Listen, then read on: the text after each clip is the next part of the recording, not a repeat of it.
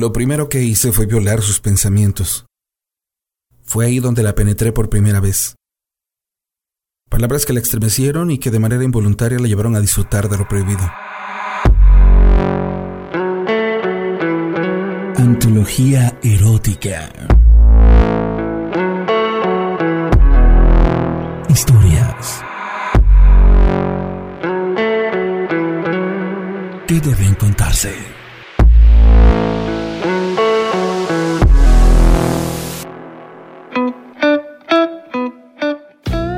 Casada e inmersa en una relación tóxica. Esa fue su tarjeta de presentación. Como cada mañana llamaba puntual para pedir la misma canción. Todos los días, una y otra y otra vez. Conforme el paso de los días dejamos la formalidad de lado y ya relajado se atrevió a confesar que se sentía atraída por quien estaba atrás de la voz que la acompañaba todos los días en su rutinaria vida. Era viernes, casi mediodía. Extrañado por no recibir su llamada, me preguntaba qué habría ocurrido. De pronto y al primer tono descolgué el teléfono para escuchar en modo de susurro. ¿Estás ahí? No sabía si llamarte o no, pero quiero que me escuches.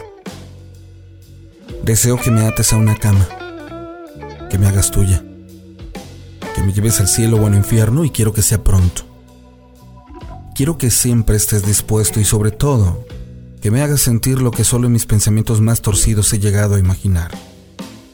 Soy una señora y las apariencias las tengo que guardar, así que todo esto sería nuestro secreto. Pero voy a hacer que valga la pena. ¿Qué dices? ¿Sexo sin compromiso? Una de las mejores ofertas que había recibido incluso para los que jamás nos habíamos visto en persona. Lo primero que hice fue citarla para conocerla afirmando que ya tendré una respuesta a su propuesta. Como caballero, no me echaría para atrás y todo el tiempo confié en el presentimiento de que valdría la pena. Y no me equivoqué. De aroma exquisito, de estatura promedio, apiñonada, con pantalones blancos entallados y zapatillas, blusa escotada, labios gruesos y nariz pequeña, cabello rojo al hombro. Lo primero que pensé fue la manera en cómo la haría llegar al primer orgasmo. Mientras ella me dijo hola, yo le contesté ¿tienes tiempo? Y antes de escuchar el sí, ya estábamos rumbo al motel. Al llegar a la habitación y antes de prender la luz, la primera tanda de besos estaba por terminar. Pequeños mordiscos en los labios, palabras oeces y respiraciones agitadas. Su mano recorrió mi entrepierna y yo la sostuve en el aire sujetándola de un par de nalgas frondosas y muy bien torneadas. Nos repegamos a la pared. La puse de espaldas a mí. De manera ágil con la mano izquierda iba desabotonando su blusa mientras besaba parte de su cuello, seguido de los hombros, para caer en la parte alta de su espalda. Habíamos roto la barrera del gemido y los estábamos convirtiendo en gritos de excitación. Toqué sus pechos. Los dejé al aire libre y me dijo en tono sensual, bésalos, muérdelos. Déjame sentir tu boca en ellos. Comencé a comerlos una y otra vez, mientras me daba un festín. Desabotoné su pantalón y bajé el zipper. El sonido fue como en cámara lenta, y ante el silencio del lugar, algo exquisito que dejaba saber lo que a continuación sucedería. Bajé por entre sus pechos hasta llegar a su ombligo. Pesé cada espacio posible e intenté bajar el pantalón que se sujetaba de sus caderas y que no permitía que se deslizara hasta el suelo. Tomó mi mano y la llevó entre sus piernas. Su ropa interior estaba mojada. Al meterla dentro sentí su piel suave, depilada, y unos labios semi-inflamados totalmente húmedos. Mi expectativa era que entre lo húmedo, lo caliente y lo inflamado tendría una de las penetraciones más exquisitas. Antes de hacerlo, nos pusimos a la par, desnudos, uno frente al otro. La sujeté del cuello y comencé otra tanda de besos para que me mirara después profundamente y me pidiera que no la detuviera por nada del mundo y que simplemente la dejara disfrutar. Así que solo observé. Vaya manera de hacerme el sexo oral. Mi excitación desbordada me llevó a besarla desenfrenadamente. Rocé mi lengua con su clítoris, en sus piernas, entre sus nalgas.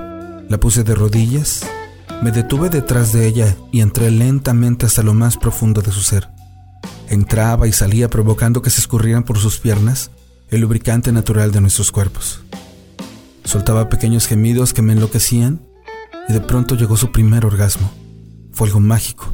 Temblaba, se reía, se puso loca y terminó por soltar lágrimas de felicidad y en tono sensual me pidió que nunca la dejara. Dimos la vuelta. Ahora ella estaba arriba. Comenzó con movimientos suaves para convertirlos en frenéticos, y en menos de un suspiro estábamos por llegar al cuarto orgasmo. El calor de su cuerpo y su humedad eran increíbles. No lográbamos sujetarnos de tan resbalosos que estaban nuestros cuerpos. Completamente extasiada me pidió un descanso. Y tuve que acceder. Pero para que recuperara el aliento, le di una buena tanda de lengüetazos. Ahí, en su delicado y pronunciado botón. La hice explotar con un orgasmo largo, profundo e intenso. Seguimos disfrutando y llegaba el momento de fundirnos en un orgasmo juntos. Y aunque estábamos por hacerlo, de pronto me pidió que antes de venirme, me detuviera y que eyaculara en sus nalgas, porque así lo había soñado. Así que la complací. Después entramos al agua tibia para limpiar culpas. Nos despedimos con un rozón de labios evidenciando que lo que aquí había pasado simplemente había sido algo prohibido.